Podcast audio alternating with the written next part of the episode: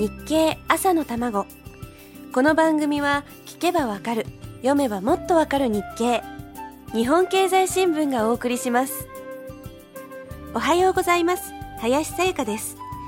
良くも悪くも予想を裏切られる事件が多い今日この頃です。10月15日の日経にあったのは警察が家出人という言い方をやめるというニュースです。従来家出人の捜索願いを出せるのは家族に限られていました。でも実際には家族と離れて一人暮らしという場合も多く警察への届け出が遅くなる傾向にありました。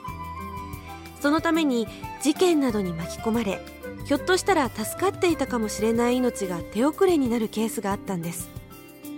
そこで例えば会社の上司とか友人とかでも捜索願いを出せるようにしようということなんですね。そこまでは良かったんですが15日の夕刊では家出人に代わる呼び名として所在不明者という言葉になっていました。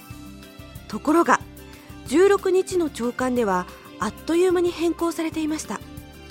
所在不明者では分かりにくいということで代わりに行方不明者という言い方になりました。朝令暮改と言われるかもしれませんが訂正とか改良するのは早いに越したことはないはず。異例のスピードで改めたという点が素晴らしいと思います。それにしても予想を裏切るほどの速さで変わっちゃいましたね。15日の夕刊で見つけたもう一つの注目記事はあのエルビス・プレスリーの遺品に関する記事です。今も世界で愛される大スターエルビス・プレスリー。